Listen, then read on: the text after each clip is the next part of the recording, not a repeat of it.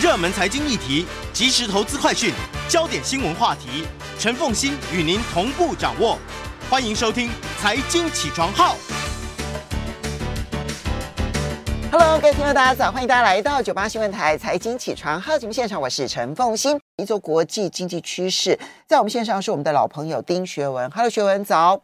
哎，凤欣，各位听众，大家早安。我们先来看《经济学人》所挑选出来的这一个礼拜的关键字。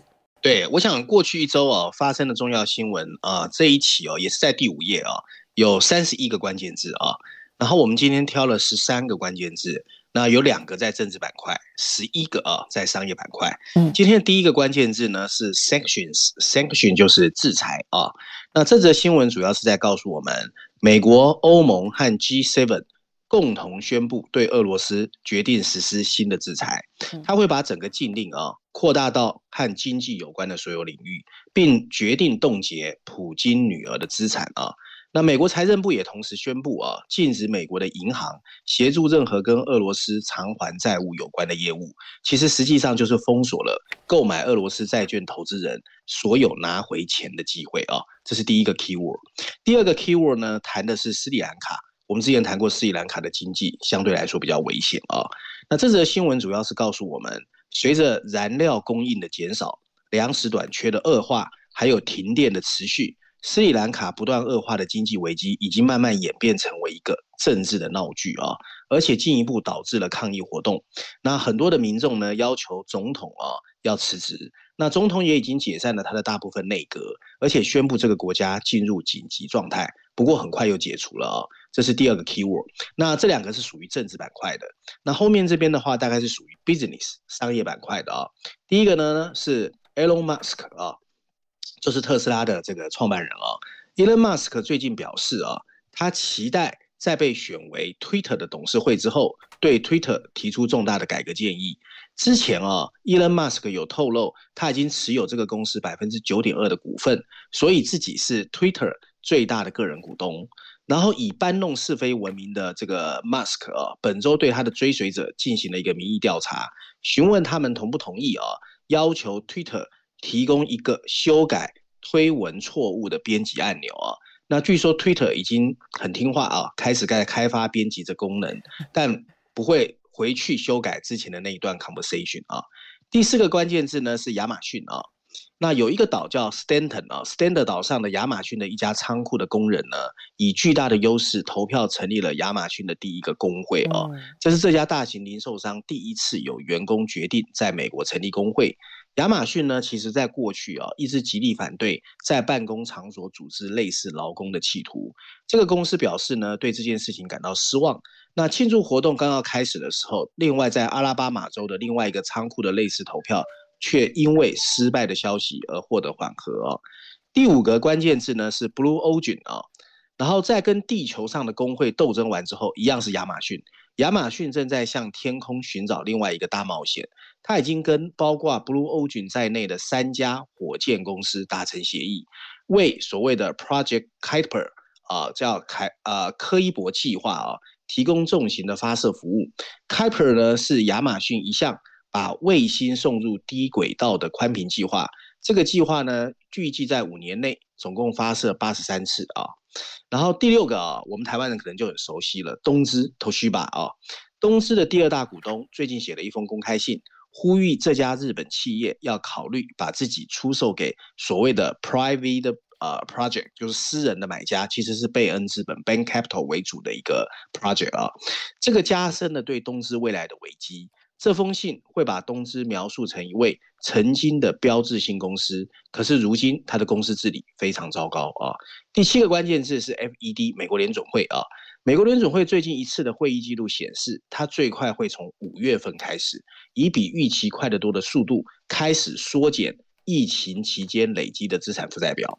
十年期的美国公债殖利率已经攀升到了三年以来的最高，通常公债价格下跌，殖利率会上升。第八个关键字是低碳发电啊！英国政府最近发表了要在二零三零年之前把低碳能源提供高达百分之九十五的电力战略哦。他坚定的承诺会把海上的风力发电能力从现在的十 gigawat 提高到五十 gigawat 并对其他再生能源提出了一个模糊的承诺。最有争议的是啊，他希望到二零五零年把核能发电的容量提高到整个英国需求的四分之一左右啊。第九个是德国天然气公司哦。德国政府最近控制了俄罗斯天然气公司的子公司德国天然气工业公司。这个公司在德国经营天然气的储存。接着，这家公司突然就被两家企业收购了。德国政府表示，目前还不清楚收购的法律和商业地位，但表示为了保持天然气的供应，扣押德国天然气公司是有必要的。第十个关键字是 Turkey 土耳其哦，土耳其的年通货膨胀率在过去的三月份。达到了百分之六十一，食品价格上涨百分之七十，能源成本上涨百分之一百零三，运输成本上涨百分之九十九。这个国家大部分的石油跟天然气都是从俄罗斯进口的。反对党指责总统 Erdogan 压制利率，因为他想先优先考虑经济增长。尽管通货膨胀飙升，不过土耳其央行还是在二零二一年的最后几个月把利率下调了五个百分点。第十一个关键字是 JetBlue 啊，捷蓝航空。JetBlue 呢试图以三十六亿美元收购 Spring Airline，那另外一家低价的航空公司啊，以挫败竞争对手对该公司的 offer。今年二月，另外一家低成本航空公司 Frontier 同意斥资二十九亿美元收购 Spring。Spring 也会考虑 JetBlue 的啊 offer 啊。第十二个关键字是股票市场 Stock Market，今年第一季啊。是疫情爆发以来股市最糟糕的一个季度。由于投资者担心战争、物价飙升、殖利率曲线的反转，还有科技股的下跌，S&P 五百指数三个月内下跌了百分之四点九，NASDAQ 下跌百分之九点一，香港恒生下跌百分之六，德国的 DAX 指数下跌百分之九点三，俄罗斯的主要指数 MOEX 下跌了百分之二十八点六啊。最后一个关键字呢是 billionaire，就是十亿以上的富翁。乌克兰战争和股市波动是今年十亿万的富翁减少的两个原因。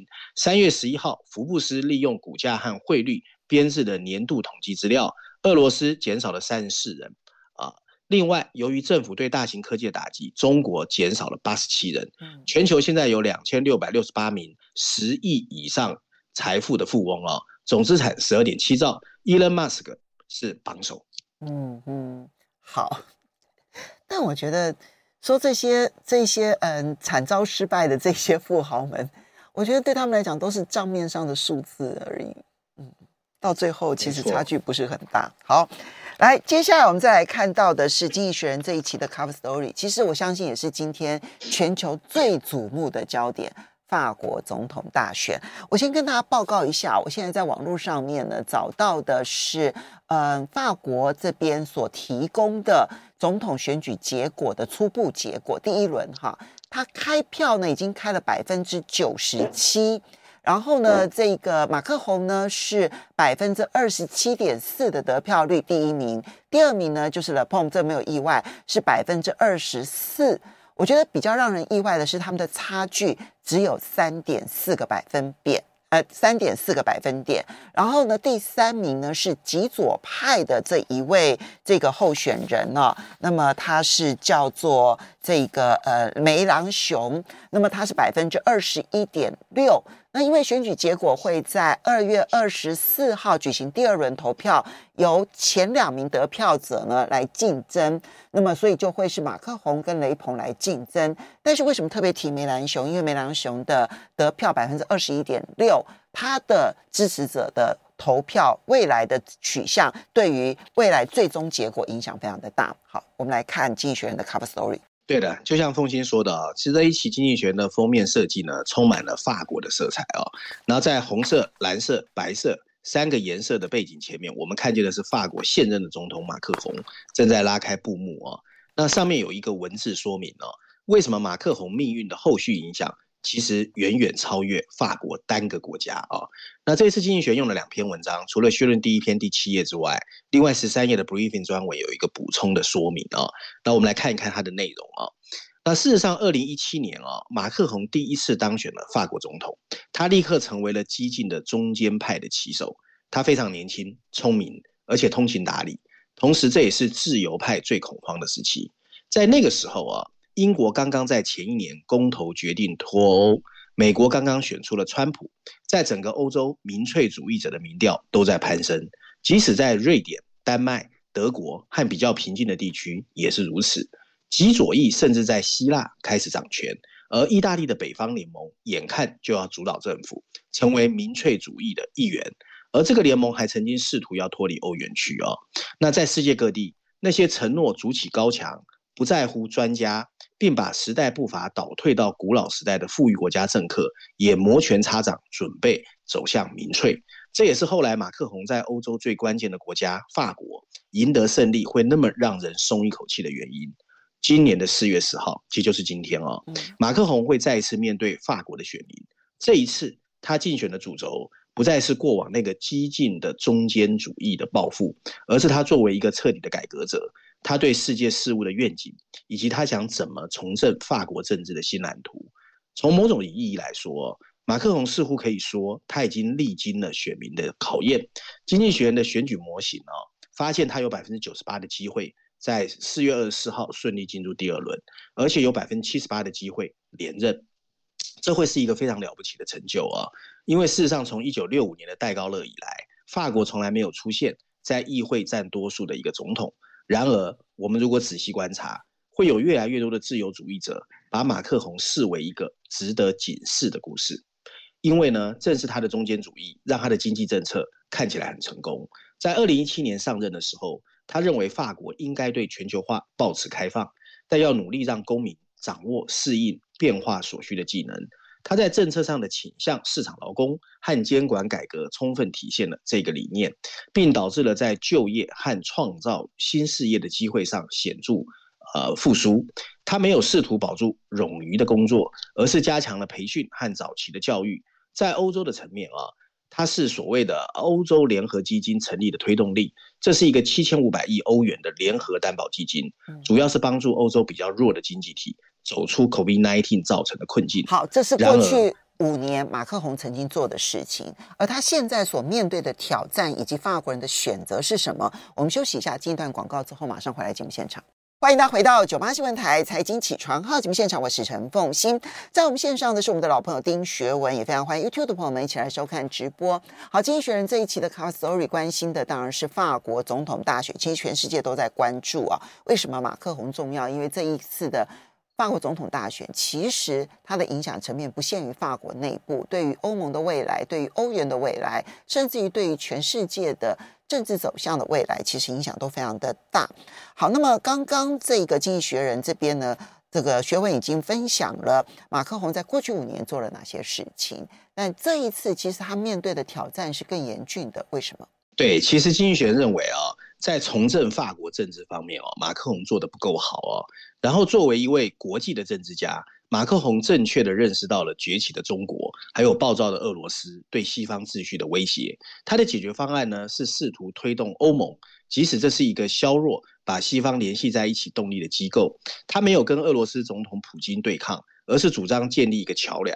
他希望通过啊统一的欧洲伙伴来淡化北约。他甚至指责北约已经脑死亡。然而，正如乌克兰战争表明的。美国在保卫欧洲方面的作用还是不可缺的。他在跟英国脱欧后的那个幼稚的英国首相打交道时，马克宏显得太过任性，而这正是那位不够严肃的英国首相想要的。换句话说，这个全球中间派的旗手在执政五年后，其实失去了不少原来的支持。原因有很多，战争和疫情导致了政治更加的两极化。这已经不只是在法国，马克宏自己有时候也有一些不佳的态度在排斥选民。譬如说，很多人到现在为止还是说他是有钱人之父。这个标签之所以被贴上，很大的原因当是因为他削减了法国的财富税，而更重要是他出身银行家哦。而最后一个原因是马克宏对机构的运作不当的忽视。尽管旧政治中花了太多时间在做议员的服务，但中间偏左翼和中间偏右翼的政党。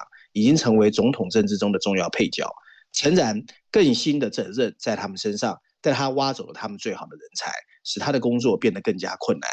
二零二零一六年，马克龙曾经写过这么一段话：如果我们在五年或十年内没有办法团结，拉胖将重新掌权。尽管他做了这么多，但他的话在今天听起来跟当时一样，让人感觉真实。中间派又应该怎么看待这个令人担忧的事实？文章的最后一段啊，我觉得写得最好啊。他说，其中有一个很重要的教训：复杂的权衡取舍，其实很难击败政治口号。政治在很大程度上跟种族和身份有关，尤其在现在所谓区域分化跟民族对抗的时代。因此，就业和经济增长方面的现实利益虽然重要，但还不足以让你连任。另一个原因是，一个人没有办法维持着永远维持着激进的中心主义，因为会有太多的包袱跟瑕疵。这不仅仅是因为，呃，每一次的连任都会带来很多的压力，每个人也有人格的缺陷。法国的中心主义和英美的自由主义都遵从体制，他们需要通过争论和竞争来达到更新。马克宏仍然拥有经济学人的选票，不过看起来他还需要更多的支持者。好，这个是法国大选，今天会是很重要的法国日，全世界应该都会讨论法国的总统大选。接下来我们再来看到的是，你特别想要挑这一篇文章哦，来谈。联准会的量化紧缩会对谁造成的影响比较大？这是伦敦金融时报的社论。对我，我想凤馨你也知道，台湾也刚刚公布三月份的 CPI 嘛。嗯、那当然，其实这个报道的不多啦，因为大家可能被别的新闻吸引走了。不过，其实台湾这一次是九年半以来的新高哦，而且是连续八个月超过百分之二，其实也蛮高的。嗯、所以这篇文章它的标题写的就非常耸动啊，它叫。生活在一个利率更高的世界里，代表我们再过来面临的其实是截然不同的生活啊。那补充标题说的是，确定谁会受到影响，以及会怎么受到影响，其实非常复杂。文章一开始啊，他就说，谁会承担通货膨胀往上走的代价已经很清楚，物价上涨对一般家庭它的打击是最沉重的。英格兰银行行长 Andrew Bailey 在上个礼拜警告说。英国人的收入正面临着历史性的冲击，世界各地的其他家庭也会同样面对这个现实。那些有幸哦，你的储蓄够多的人，会发现你的存款越来越少，因为你要弥补生活成本的急剧增加。有迹象表明哦，消费者也会因为不得不透过信用卡借贷而变得负担越来越大。虽然这通常反映了消费支出的增长，但更多的经济学家警告说，这一次家庭可能必须通过举债。你才有办法弥补收入的不足。这种通货膨胀和它的影响，正以一种高利率的形态出现在我们的生活里。英格兰银行现在已经连续三次升息来冷却通货膨胀的价格。美国联准会似乎更坚决地想要控制通货膨胀，而欧洲央行也发出了同一个方向的指令啊。然而，跟通货膨胀的影响相比，从更高的利率中确定赢家跟输家更难。虽然利率通常被认为对所有借款人都有一样的影响，但这可能仍然有所误导。对家庭和企业的最终影响，还要取决于他们为了满足融资需求，进入的是短期还是长期的信贷市场。英格兰银行和美国联总会最近对利率所做的调整，是以短期借款成本为目标。这类债务的价格，譬如说短期的银行信贷。对英格兰银行和美国联准会对它的银行利率和联邦基准利率做出变动时的反应最灵敏。这个举动的最终目的是通过让经济降温来缓解价格的压力，但最直接的受害者会是那些利用短期借贷的中小企业，还有进行日常采购的家庭单位。对于那些有能力维持长期债务的人或企业来说，这种不断上升的成本虽然痛苦，但不会让他们马上面临生存的问题。可是不幸的是啊，对于那些杠杆率很高、已经处在边缘的人来说，情况又不同了。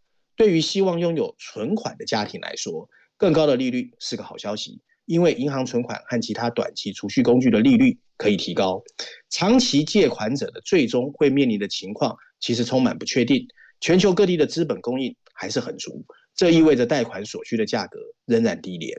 在理想的世界中，抵押贷款和长期企业借贷的成本。虽然可控，不过也有一些复杂的情况。随着央行结束债券购买计划，长期利率会开始上升。如果通货膨胀得不到控制，他们会进一步攀升。这种可能维持更长时间的更高利率的世界，会对抵押贷款利率产生直接的影响。当固定抵押贷款利率需要重新协商的时候，高杠杆家庭会开始感到巨大的痛苦。随着许多大型企业使用企业债券市场融资成本的新增，一些企业也会发现自己的财务报表开始恶化。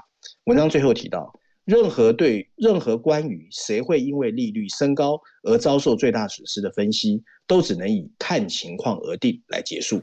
尽管这个结论不令人满意，但它准确地反映了一个十字路口的经济体性质。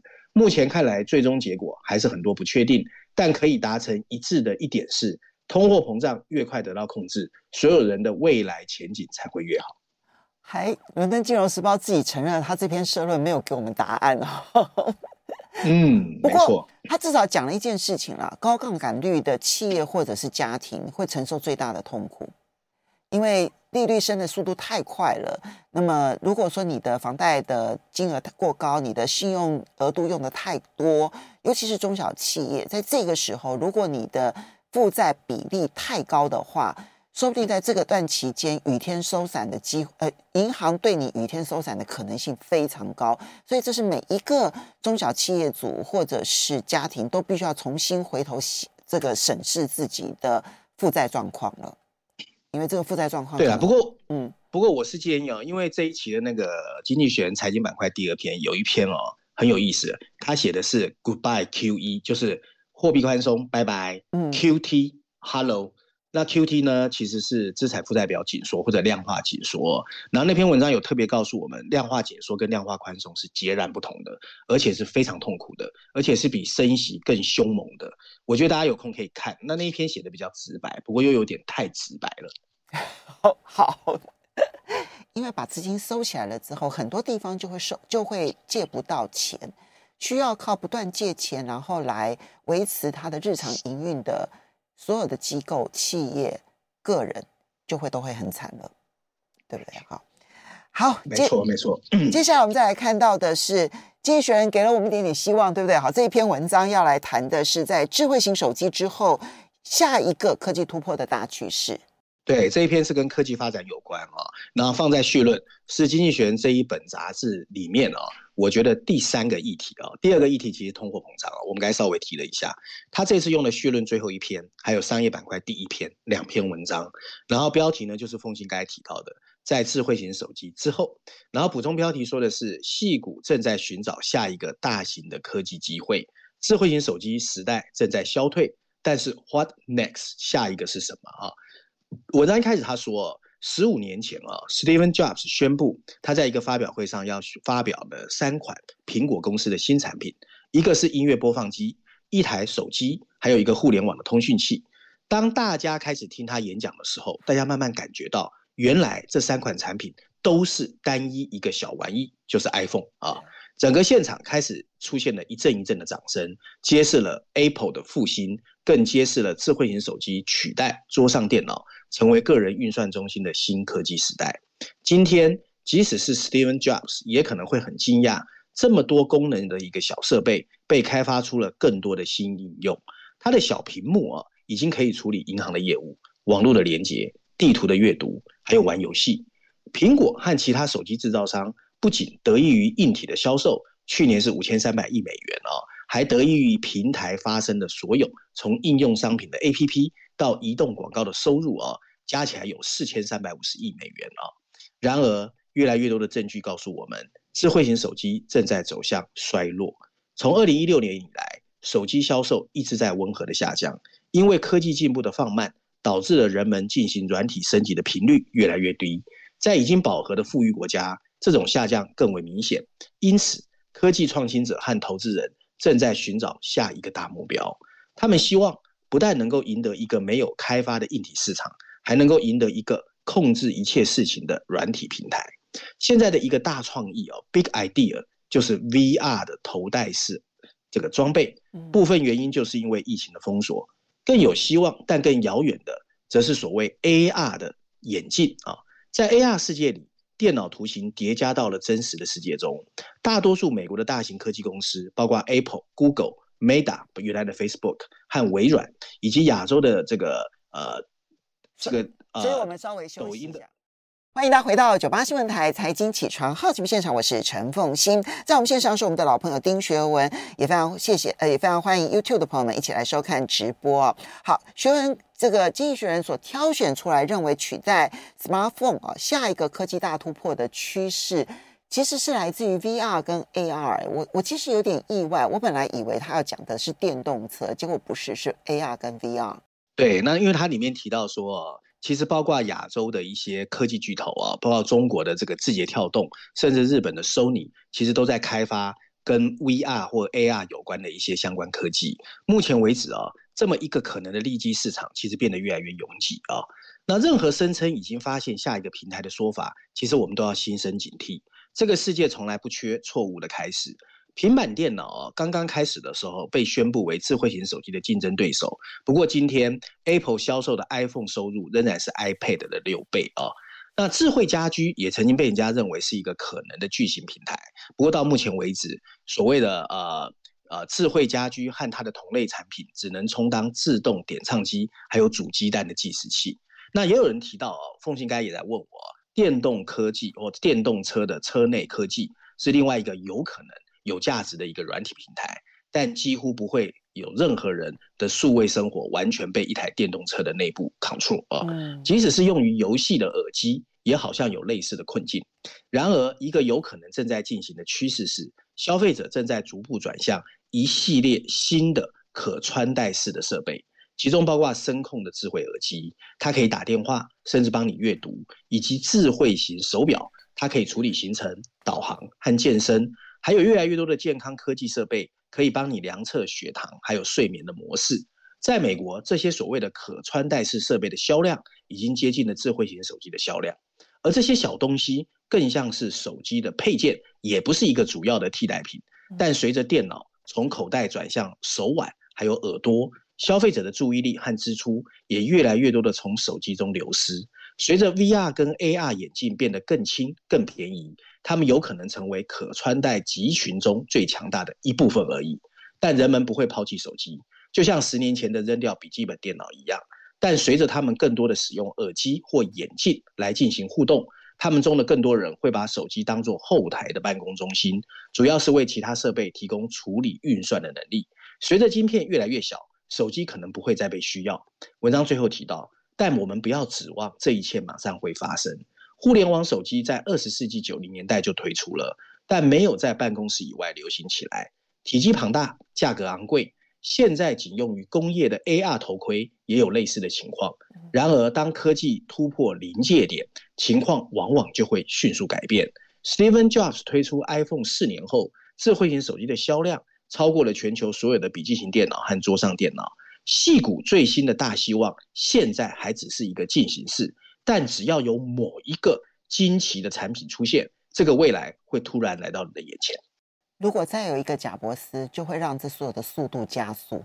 嗯，好，这是一个趋势，提供给大家参考喽。接下来我们再来看到的是《经济学人》这一篇财经板块的熊彼得专栏。谈的是中国大陆的电动汽车跟全球化的关系。他其实我先简单跟大家说，这篇文章我觉得写的还蛮好的啊，因为我自己蛮有感觉的。他主要是在说中国在电动车这一块，尤其电池这一块，其实已经独领风骚。嗯。所以虽然现在走向区域分化，可是其实你很难抛弃中国电动车。嗯。那我们来看看他的文章怎么写啊？他的文章一标题写的就是鲶鱼效应啊。我想凤馨对这个很熟悉。他用鲶鱼效应来提醒啊。要拯救全球化，其实去买一辆中国电动车你就了解了，因为电动汽车有可能可以阻止全球化的脱钩，尤其是来自中国的电动车啊。那文章一开始他很有趣，他用一个虚拟的比较法啊，他说熊彼特呢不是一个车主，二零一五年在排放诈欺丑闻 Volkswagen 的那一天，他买下自己最后一辆车，而且他发誓他再也不要开车了，他要骑自行车。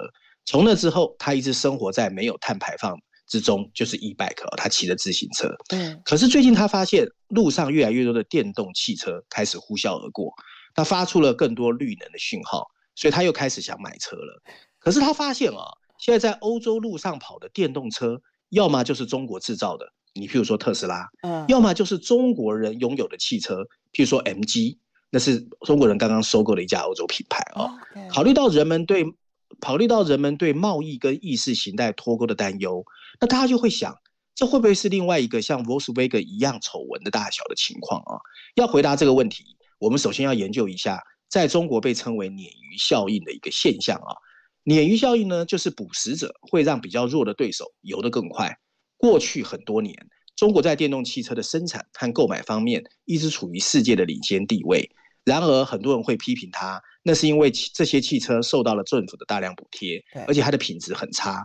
他们对政府的净化空气、超越内燃机的愿望的回应，是因为中国在科技上一直落后。可是，在中国取悦顾客永远是事后才想到的。没有一家中国电动汽车能像华为一样，把客户或者智慧型手机的科技领先放在最前面。可是同一年，特斯拉在上海建立了超级工厂，并开始生产它的三款电动车。然后呢，鲶鲶鱼鲶鱼效应呢就开始出现。这种影响其实在 iPhone 的时候就发生了，就是 iPhone 开始在中国制造之后，整个供应链的水平就开始提高，而且达到国际水平。对，中国汽车的制造商的雄心也在缓缓上升。它的结果就是加速了向电动化的转变。电池制造商比亚迪已经成为中国最大的电动汽车和混合动力的汽车销售商。比亚迪四月四号表示。它已经停止生产全内燃机的汽车，而和特斯拉一样，它的销售蓬勃发展。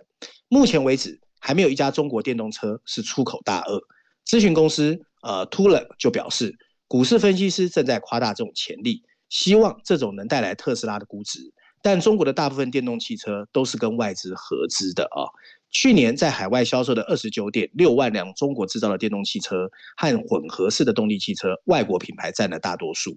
但目前中国电动汽车已经开始在欧洲和东南亚销售。中国最大的电动汽车正在采采取各种出口战略，迎头赶上。譬如说，上汽集团、上海汽车在二零零七年收购了英国的经典跑车 MG，我们刚才前面提到的，开始成功进军欧洲。它在诱人的八角品牌后面隐藏的是自己的中国的身份啊，这可能就是为什么去年欧洲的销量达到五点二万辆，比前一年增加了一倍。那另外呢，大家还注意到中国的电池啊，其实也蓬勃发展啊，高品质的中国产品越来越能吸引到国际的消费者。中国在维护全球贸易方面的利益就越大。电动汽车包含了许多给交易系统带来负担的战略紧张局势，他们严重依赖晶片。那晶片是中国头痛的一个问题。可是中国在电池方面是有主导地位的，那这又是西方的一个麻烦。他们曾经从政府那里得到巨额的补贴，另外还有收集个人资讯及改善交通路线、充电和自动驾驶有关隐私的一些资料储存的网络安全数据。电动汽车行业还面临着贸易战。从二零一八年以来，美国对中国电池、电机和其他电动汽车的零组件征收了百分之二十五的关税。有着绿色规范的欧盟，相对来说没有那么明显的保护主义。然而，鲶鱼效应是一个双向作用。上个月，Bloomberg 说，中国电池巨头宁德正考虑在北美建造一座价值五十亿美元的工厂。那作为回应，电池贸易商就表示，只要宁德能够为美国带来电池的高科技，他们是欢迎他的。文章最后提到，这就是全球化的魔力所在。随着时间的推移，竞争跟合作可以导致思想的交流，使所有人都受益。因为俄罗斯对乌克兰的入侵加剧了地缘政治紧张局势，将全球经济分裂成相互竞争的不同板块。经济学人认为没办法持续。如果你没有买过中国的汽车，请记住，其实你在支持全球化的继续，后续带来的好处也是不错的。嗯，所以呢，引进全球化的竞争，表面上面看起来好像是短期的竞争，但实际上面会促成内部的所有的这些产业相关的发展，而最终形成了一个双赢的合作结果。所以看似竞争，实际上面最后还是一个好的方向的一个合作。这是熊彼得专栏当中最希望能够。让他的读者了解的，当然这个部分，嗯，目前我觉得电动车产业还没有受到高度的关注。但是如果美国开始关注这个产业的话，我我实在也还是怀疑。我觉得美国的各方面的这种种阻拦啊、制裁啦、啊，或者手段都还是会出来的。全球化未来会不会有一个大型的反全球化？嗯、现在还是一个关键时刻，我们且拭目以待了哦。要非常谢谢学文带来这几篇。